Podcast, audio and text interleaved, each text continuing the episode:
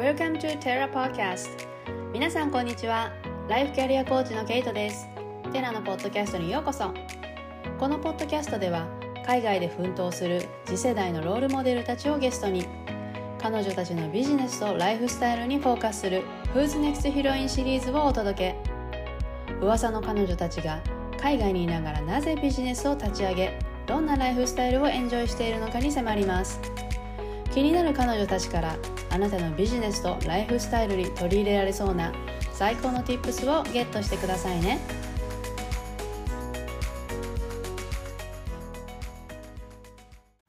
記念すべき初回のヒロインは自分らしさで輝くオーストラリア大学生風花さん。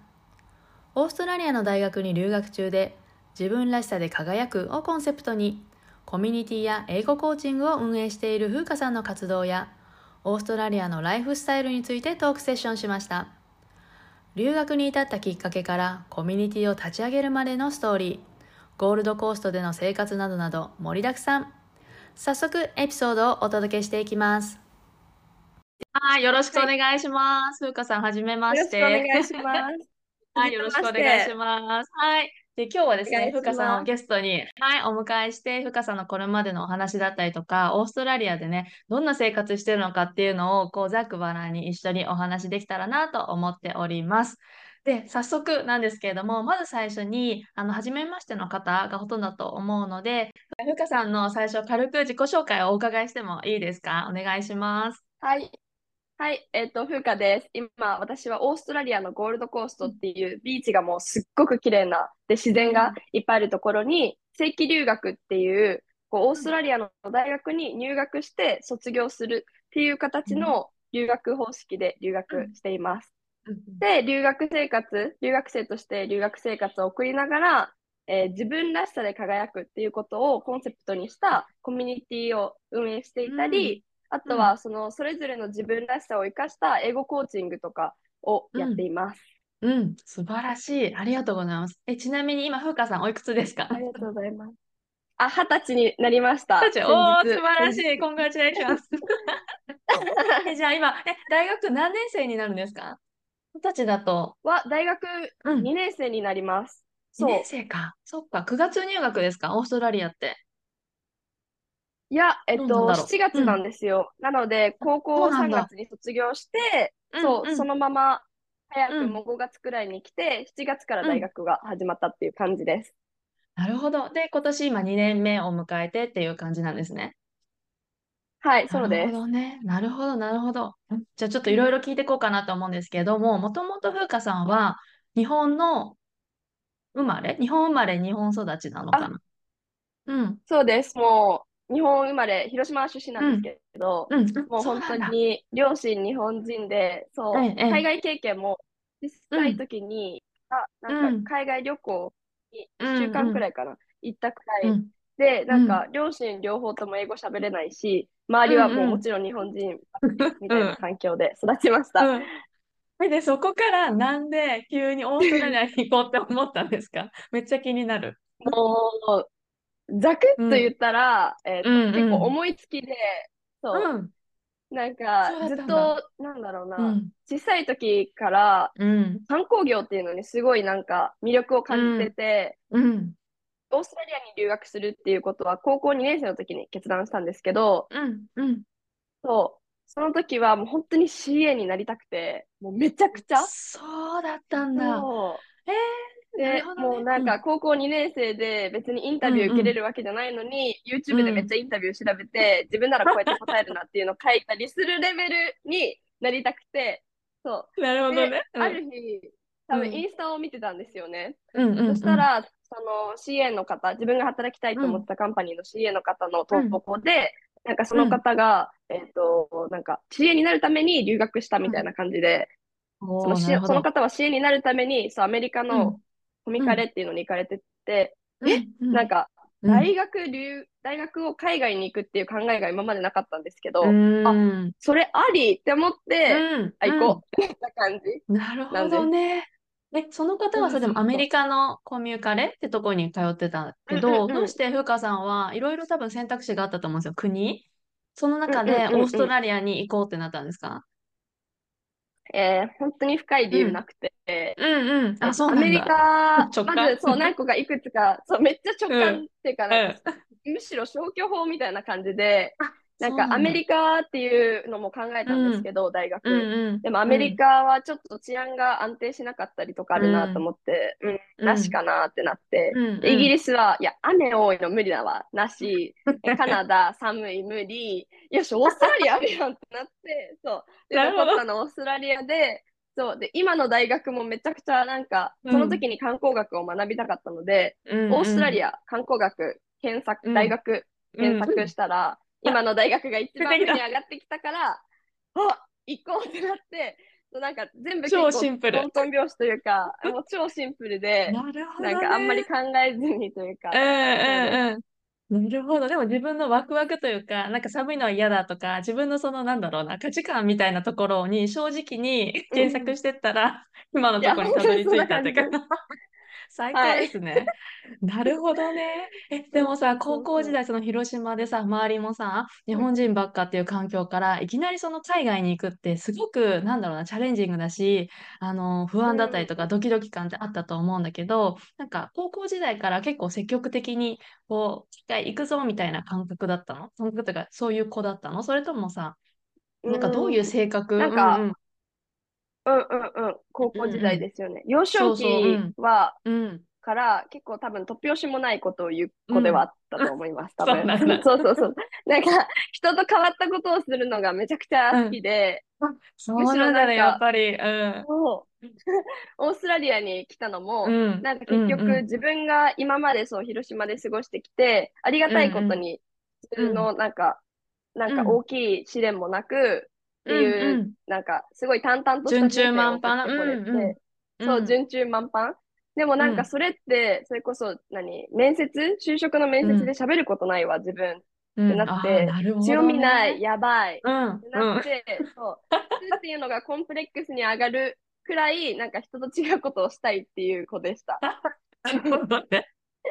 じゃあ、その海外に行くっていうことはワクワクだったんだ。不安とかじゃなくて。そうですね。うんうん。不安はなくて、え、なんか人と違うことできる、ちょっと面白いみたいな感じで、なるほどね。そうですね。なるほどね。じゃあもうなんか性格というかマインドがそうだったんだね。もともとのそうで。すね。なるほど、なるほど。でそうそう。実際にさ、オーストラリア行ってみて、なんか誰も知り合いもいないわけじゃない、そこでさ、どうやってその、英語は学んで行ってから行ったの？それとも、現地の語学学校に通ったの、うん。えっと、英語は一応語学学校に1ヶ月ほど通ったんですけど、うん、うん。なんか、その時よりも前に、その大学に受かるための標準っていうのは、もう高校2年生くらいの時に切ってたので、うん。あ、そうそうだったんだ。なるほどそうなんね。うんうんうん。なんでちょっと、ちょっとというか、うん全然なんか喋れるっていう感じで行きました。なるほどね。実際に授業もついていけた？その始まってみてさ、全部英語なわけじゃん。で、高校まではさ、うんうんうん。日本語だったのに、いきなりガラッと英語に変わっ確かにて、確かに。どうでした？ついていけた？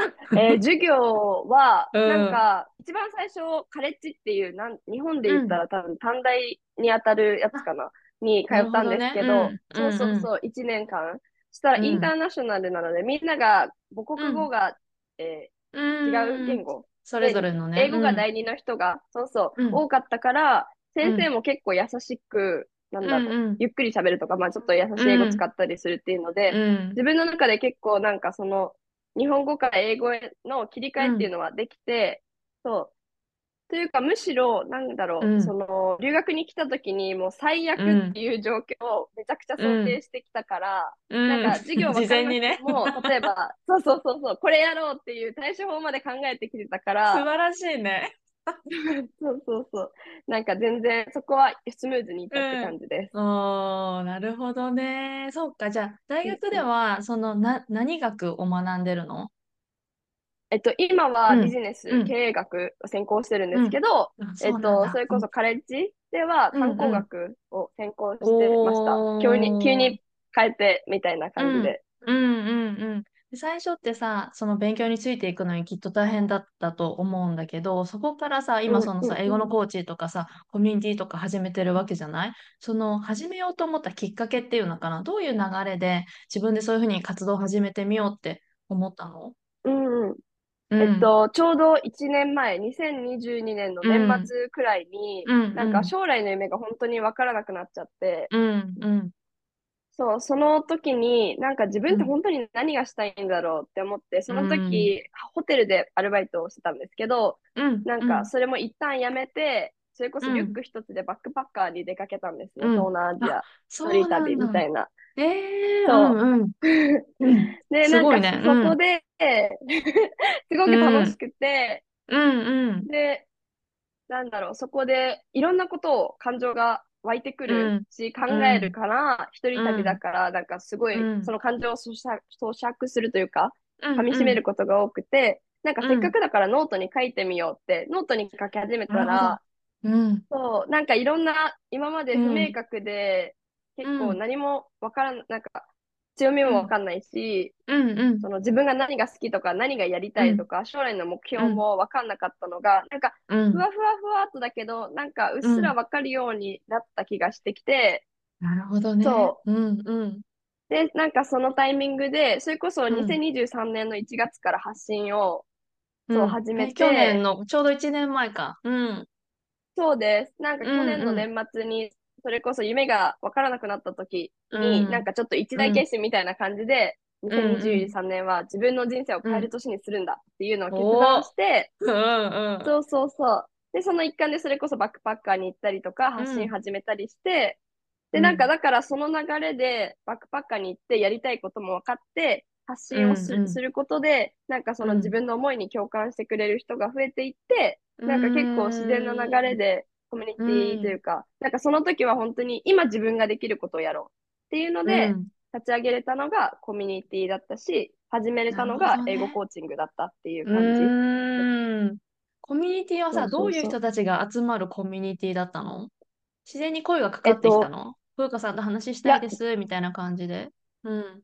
実はリニューアルしてて、うん。今はそれこそうん。ジャーニーっていう自分らしさで輝くっていうことをうん。コンセプトにした、えっとジャーナリングをしながら、それぞれの目標、それぞれうん。の自分らしさを強みを見見出して目標達成するっていうのを、えっと、ミッションにしたコミュニティなんですけど、うん、そう、もともとはこう海外留学部っていうので、こう留学関係をやるコミュニティをやって。て、え大幅リニューアルしたんだね。めちゃくちゃリニューアルしました。自分もやっぱりジャーナリング続けていく中で、うんうこういろんなやりたいこととかうんがもっとなんか、こうなんん。シだろう。ャープになってきた？そう、シャープになってきシたャープに？うって感じ。ん。うんうんうんうんうんなるほど感ね。あーじゃあ、フォロワーさんに向けて、じゃあ、風花ちゃんがあるとき、あ、じゃあ、これコミュニティやろうっていうので、お声掛けして、共感してくれた人が集まったっていう感じで、そうですね。あうんうんうん発生したとか誕生したんだ。なそうです。るほどなんかね。今できることでコミュニ、うん留学やってる、英語できる、うんうんあ、コミュニティやろう、あ、英語コーチングやろう。うん。その発信してたから、それでなんかうん留学が、その時は留学部から始めたので、うん留学関係で気になる人っていうのが来てくださったりとか、うんそううんうん。っていう感じで、割となんか自然な流れで始まって。ね、本当だね。でもそれが風花ちゃんがやろうと思ったのがすごいよね。今自分にできることっていうのでさ、普通のさ、大学生活でさ、勉強だけでも十分ほらすごいじゃない？英語で学んでるってだけでも。うんプラス自分でそういうふうに何かをこう生み出すとかさ、こう形にするっていう能力がすごいなって思ったんだけど、それは自然の流れだったんだね。なんか、導かれるように。えーっと、そうですね。でも、なんかうんうんもう自分で、自分、ん2023年をそれこそ人生を変える年にするんだって決めて、ね。それうんを結構人に言っちゃってたから、自分もなんかないんだ。だなってんか、そうそうそうそう。ななんかるほどね。結構追い込まれるようなムーブメントを作って、なるほど自ね。分で勝手に自分を追い込んで、うんうんでもそのおかげで、ちょっと背中がプッシュされた感じ。うで、そうそう。で、自然な流れであとは始まってっていう感じで。なるほどね。で、え 実際にさ、コミュニティやってみてさ、どうだった？なんか、ね、つながりが広がったりとかさ、より自分のなんか強みだったりっていうのもさ、認識できるようになったのかなって思うんだけど、なんか心の変化というかうんさ、やってみる前とやった後だとさ、どんな変化があった？そうですね。本当うん。に、やっぱコミュニティって一番最初って、その、うん。なんだろう。そのコミュニティ作って終わりじゃなくて、うん。それうんをこうどう存続させるかっていうところまでを考える。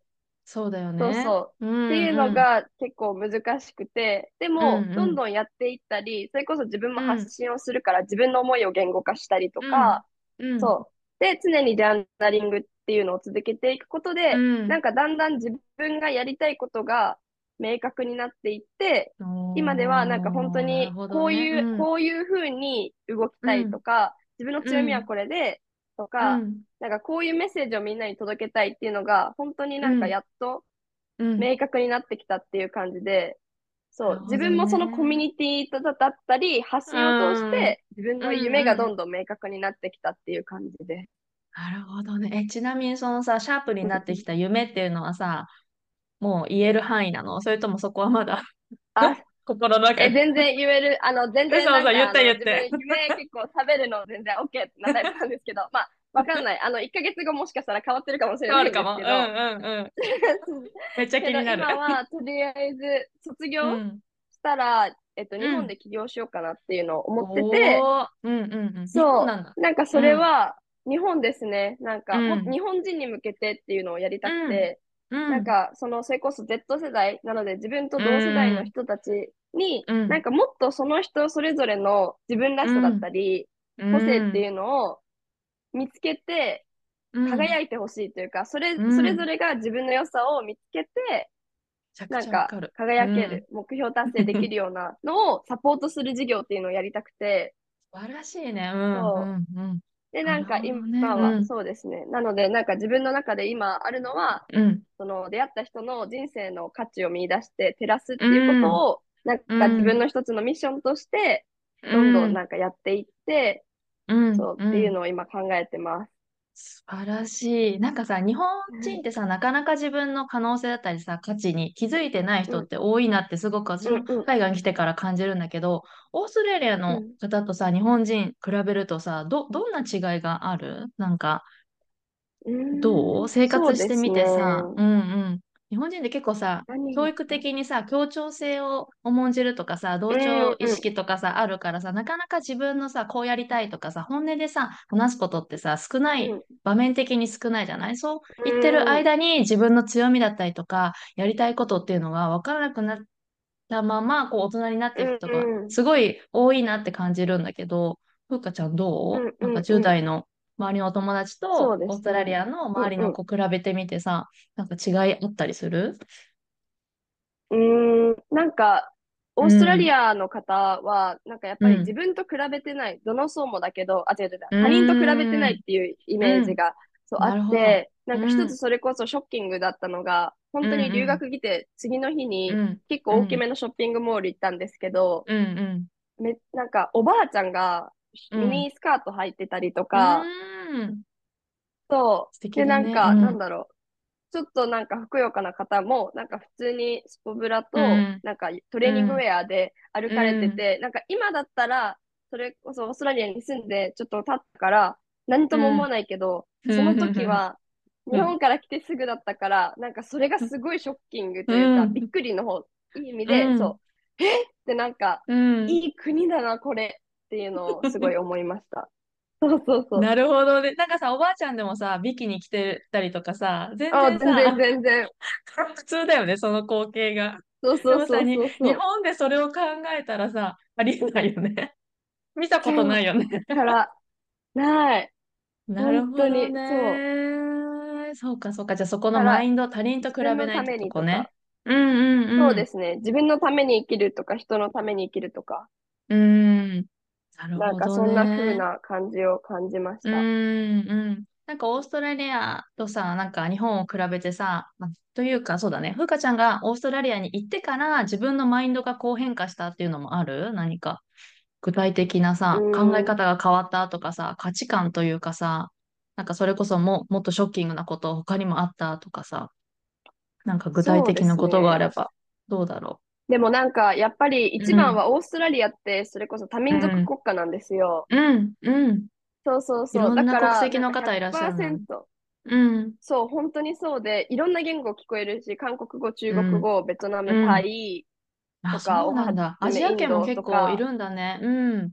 アジア圏の方も多いし、やっぱうん自分が行ってる大学がちょっとインターナショナルが多いうん学校なので、あ、そうそうなんだ。北欧とうん。かヨーロッパもいへるんですけえ、ど、うんうんそううん。そうそう。で、やっぱりそうなったら宗教もごっちゃごちゃになったりとそうか、だね。うんうん。そうするっていう、うんなんかその中でも、なんか本当にそれぞれを尊重して、なんかいい意味で干渉しないというか、そう、うんうん自分は自分を生きてますっていう感じうんがあるのは、うんやっぱオーストラリアだなっていうのを思いました。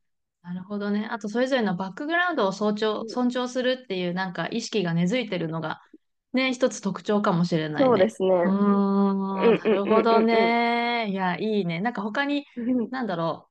価値観というよりかは、日本となんか景色とかって全然違うの？多分ゴールドコーストってさ、めちゃくちゃビーチが綺麗だと思うんだけど、あなんか日本とね、風景こんなとこ違うなとかってあったりする？うんうん。緑がうん緑です。なんか、こう、なんだろうな。雄大壮大？あ、太陽強いんだなんか濃い。そう。濃い紫外線がすごい強いから、濃い緑で、うんうん。そうそうそうそうそう。そうそう。へえ、感じかな。なるほどね。そう。うん。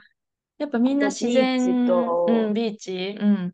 そういうアクト、なんつうの、アウトドアアクティビティも盛んなのかな？うん。サーフィンとかさ、なんかトレッキングとかわあ、サーフィンかんないけどさ。がめちゃくちゃ、うん。あ、そうですね。自分もそれこそ友達と遊びに行こうってなったら、ハイキング行こうってなるし、あ、あ、じゃあ今日ビーチでちょっとチルしようみたいな感じで、買い物をしなくなったというか、ショッピングに行かない？本当に？そうなんだ。え、でもさ、ゴールドコースト感ってさ、シティでしょ？どちらかというと、カントリーサイドじゃなくて、どうなの？カントリーサイドだ。うーんミドルうんって感じで、それこそあシドニーとかに比べたらもう全然カントリーサイドだけど。うんうん。そう。でもなんか、もっとカントリーサイドのところもあるから、うんなんか結うん構観光地って感じなので、うんうん。一応じゃあメインストリートはありつつ、買い物できるあ場所だったりとか、カフェも、おしゃれなカフェとかもあるけ全然ありど、ます、あります。ああ、なるほどね。じゃあ融合されてんだね、うんうんうん都市とその田舎、田舎というかさ、ねカントリーサイドのミックスっていう感じで。なるほど。なんかオーストラリアの中でうんうん。あ、ごめんごめん。うんうんうんうん、どうぞどうぞ。あ、ごめんね。すいません、すいません。うんオーストラリアなのか、うん多分これオーストラリアの一つの特徴なんですけど、例えばシドニーとかブリスベン、メルボルンはまだ行ったことないんですけど、うんそのシドニーとかメルボルン、だねシドニーとかブリスベンの都市も、うん本当にすぐ公園があったりとか、すぐ自然があったりして、うん。そうなんか常に自然と結構隣り合わせだから、それこそちょっとさっきの話に、ショッキングな話に戻るんですけど、うん。朝の5時台とか、ビーチウォークしてる人めちゃくちゃいるんですよ。老若にゃんにょ。老若に？にょ。5時半とマかジで？もうめちゃくちゃいて、すごっみたいな。5時半ってさ、え、サンライズ前だよね？ど、暗い？全然前まだ。えなんか、いや、サンライズなんですよ。ゴールドコーストがサンライズが来るんですよ。うんビーチ沿いの、うんそうそう、うんところから登ってくるから、そう、そのサンライズの後、もうサンライズ何、うん地平線に太陽当たった後くらいからもう人がバーって増えるし、それより前も全然ちらほらいるし、冬でも海に入ってる人いるし、みたいな感じで、え朝そうな方です、完全ーに。みんな朝方だね。でも素晴らしいライフスタイルだね、でも。で、夜早いんでしょ、めちゃくちゃいいです、本当に。夜めちゃくちゃ早いです。もう本当、多分、多分だからカフェはよ3の。時、うん4時はもう結構あい空いてるねってなる。多分シドニーとかまたは別なんですけど、ゴールドコーストはだいたい本当2時、3時に閉まる、クローズ。マジで？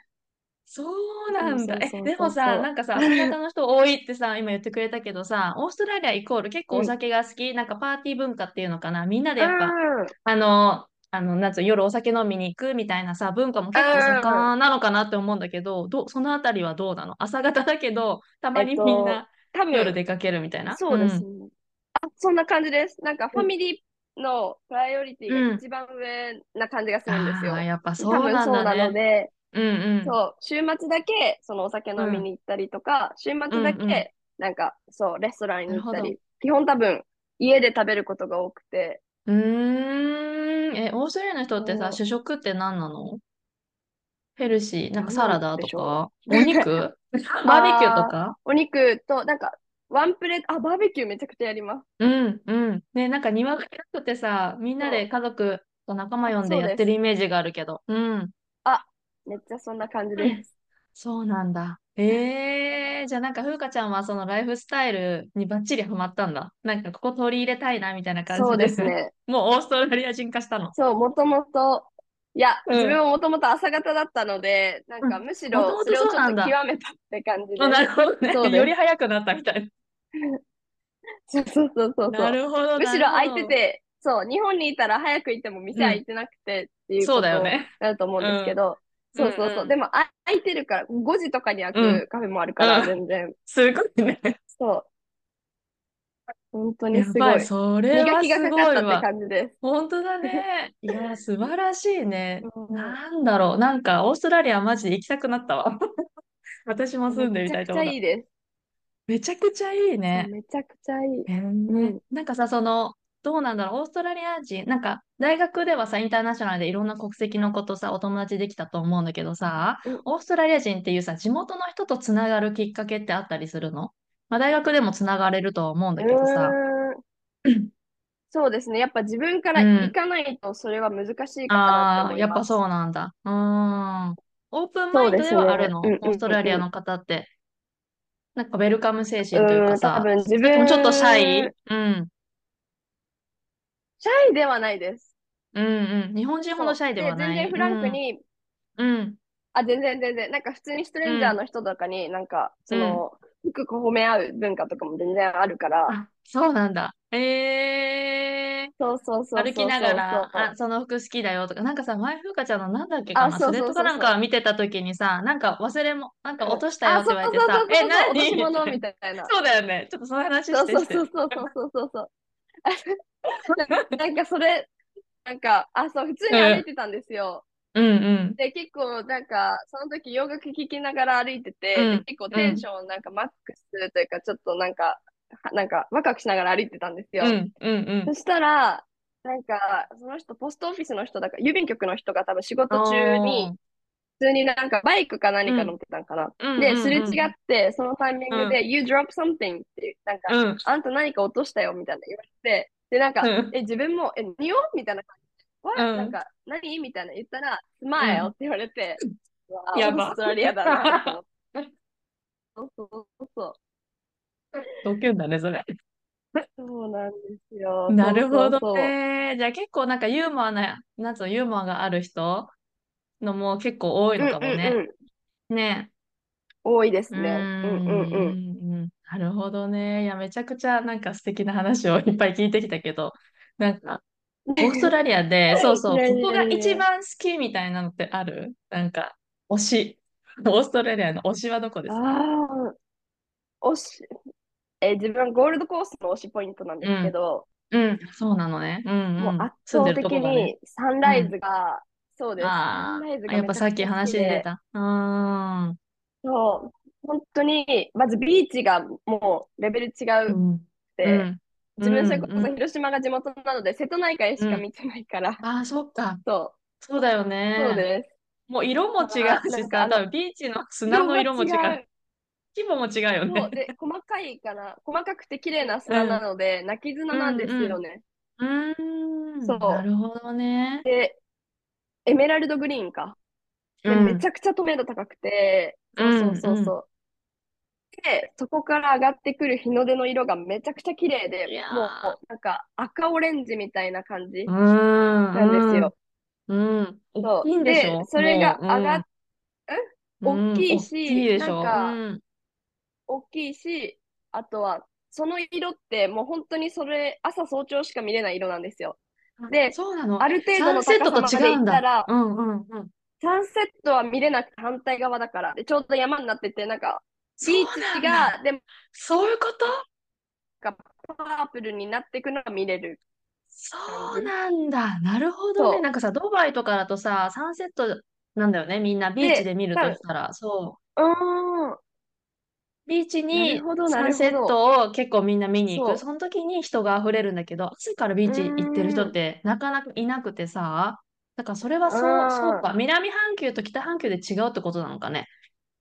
いや、えっと、ゴールドコーストがオーストラリアって違う。方、判定してたらあれなんですけど、判定 してるかバカがバですけど、あの、一番ゴールドコーストが右側なんですよ。そっか。そっからなのか。そうそう。あで、ビーチ沿いで東から上がるから、そうん。う、もうめそういうことか。綺麗。失礼しました。いや、いややばい。拝みに行きたい。そうそうそうそう。でも、夏は、えーてか曇ってるかもしれないし、曇ってたら見れない、で、本当に快晴の日が結構割と多いんですけど、快晴の日がめちゃくちゃ綺麗で、もう雲一つなくて、うんうん、でも、夏だと、えっと、普通に4時半とかに上がるんですよ。めっちゃ早いね。そう。で、一番綺麗なゴールデンタイムは、それこそ、えっと、多分サンライズの20分くらい前かな、に、だんだん空の色が、なんかうん変わってきて、ビーチの、色、うん。海の色も、そうそう、だうん。だんなんかエメラルドグリーンになってきて、みたいな時間が一番綺麗で、でも太陽が、この水平線に接するときには、もうめちゃくちゃ明るくて、そうそうそう。そうなんだね。でもその光はめちゃくちゃ強くて赤くてーオレンジであったかくて、うん、うん。そうでそれがちょっと高くなったらもうなんかオレあのオレンジじゃなくてあのいつも見てるなんかちょっと黄色の光要素強めうんな感じ、そうそうそうそうそうなるほどね。じゃあ本当にそこの一瞬の時間しか見れないんだね。その色合いとさ、その温かみを感じる時間っていうのは。そうそうそうなそうるほど。めちゃくちゃいいこと聞いた。なんか、やることリスト、やりたいことリストに追加しとく。いやゴールドコーストのめっちゃ綺麗ですほんまにめちゃ朝日をくちゃ綺麗拝みに行く。いいね。え、で、そこでさ、ふうかちゃんはさ、ビーチに行ってさ、なんかシート引いてさ、ヨガとかするの？どういうふうにこう、朝日をさ、拝むのがさ、その、うんルルーティーンというかさ、座りながなんからこう、それこそ、うん、あ割とそんな感じですね。もともとビーチうんの本当にワンブロックとかだから、本当ビーチの2分くらいに住んでた時は、そうなんだ。うん。そう、なんか歩い、ウォーキングして、ウォーキングうん終わりに、そのビーチ見る、あ、じゃないわ、うん太陽見るみたいな感じ、うんうんうんうん。なるほやどね。ったりとか、そうそうそうそうそう。でもビーチでヨガもやったことあるし、ビーチでピラティスとかもやったことあるけど、めちゃくちゃ気持ちいいです。そうだよね。なんか自分がちっぽけ、なんか自分の悩んでることとかさ、ちっぽけに感じない？うんなんかそういうね。そう日サン本的セサンセットじゃない、サンライズ見るとね。ねうん。え。いやーなんかめちゃくちゃ楽しいわ。ふうかちゃんと楽して、話してると。あっという間に さ、もう35分経って。いや、本当に本当に本当に。そうね、ちょっとまだまだ話していたいんだけどさ、ちょっと長くなっちゃいそうだから、どうしようかな。うん最後に、じゃあ、この動画を見てる人、動画とか、まあ、ポッドキャストで聞いてる人も来てくれてる方もいらっしゃると思うんだけど、ふうかちゃんから、なんか、メッセージもらおうかな。いい？いきなり無茶ぶりだけど、そうね。どう？あ、全然全然、ちょっとまとめれるかわからないんですけど、なんか自分がそれこそ一歩日本から外に出て感じたことって、うん。日本人ってすごいなんか重宝されることが多くて、うん。例えばそれはシェアハウスでもやっぱ日本人をこう応募してる人とかがいたり、うなんだ。の日本人、そう、職場でもうん。日本人だからって雇ってくださるところもあったりうーん。して、日本人である。るっていうことが、そう、一歩海外に出てみたら、すごいブランドというか、それ自体がすごくすごいことで、どね。で、うんうん。なんか、自分の元シェアメイト、オーストラリア人だったんですけど、日本がめちゃくちゃ好きで、なんで日本が好きなのって聞いたら、うん。その方は、なんか日本の文化の独自性がすごい惚れた。オーストラリアって結局、いろんな文化のミクスチャーだから、そのオーストラリアオリジナルの文化っていうのがあんまりなくて、そう、でも日本っていう国って、うんそもそも日本語を喋るのって日本人しかいないし、うん、そうだ和ね。食って日本のものだし、だね。そうそう。うん。だから、そのユニークさが世界的になんか重宝されてる国に住んでる自分たちが、やっぱうん。りそれぞれの自分らしさとか個々の強みとうんかユニークさをもっともっとなんか引き出して、一人一人が輝けたら、なんかもっといい国になると思うし、うん。なんかそれぞれの人生がもっと輝くのかなって思いうんます。うん。なので自分らしさをすごく大切にうん。でいけたらなと。うん思います話ありがとう。なんか一つ聞いてもいい？自分らしさをさ、大切にして。ほしいってさ、ね、今メッセージあったけどさ、その自分らしさが分からずに悩んでる人ってめちゃくちゃいると思うんだけどさ、ふうかちゃんうん。が自分らしさを考えたときに、どういう、なんだろうな、手段、ステップを踏んで考えた、そのジャーナリングとかあったと思うんだけどさ、なんかもしその tips があればうん。教えてほしいなと思って、きっと悩んでる人たくさんいるだろそう。なと思うから。うんうん。うんうん。なんか自分らしさの、自分の、自うん。分らしさっていうのの定義うが、それんこそ自分の価値観だったりとか、うもう自分んらしさの一つだと思うんですよ。うん。で、とか強みとか。で、うん。強みに関しては、うん。特技とか強みって結局う自分んが得意なもの、人よりうもでんきてるっていうとうころん。を一つの基準に置いたら、やうん。っぱ自分はこれ好きだし得意だけど、あの人に比べたらできてうないかもってなっちゃうね。から、まずうん。一つは、そう、人と比べるんじゃなくて、自うん。分ができることとか、やうんることの中で、どれが一うん。番、なんかうん。頑張らずにできるかなっていうのを、ちょっとうん tips に考うえるのん。が一つ。うんうんうん。で、あとなんか。それこそ自分らしさっていうのを考えて、はい、うん。明日見つかりますっていうわけではうん。なかなかないと思うの そうだね。で、そうそう、やっぱ、なんか年月をかけて、でも、うん。それこそ自分の、それこそ同世代に向けて、もし言うとうんしたら、それこそうんうん。20年くらい生きてるたうら、ん。絶対に一人何か一個は自分らしさってあるんですよ。うん。だから、なんかうん新たにスキルをゲットしようっていうよりかうは、ん。もうすでに持ってる自分らしさをうん。本当に言語化するだけでいいんですよね。うん。とか気づいてあげるとか、なんか宝探しで見つけるみたいな感じ。うん。そううん。だから自分はそのツールをジャーナリングっていうツールうん。を使って見つけ出したんですけど、そう、自分と向き合うとか、自分の中にあるものを探すっていうので、もしジャーナリングが苦手っていう方がいたら、自分は別にジャーナリングをしなくてもいいと思う。それがその人らしさだと思うし、うん。そうそう。ただ自分の心の声を聞く時間っていうのは取ったら、また何かちょっと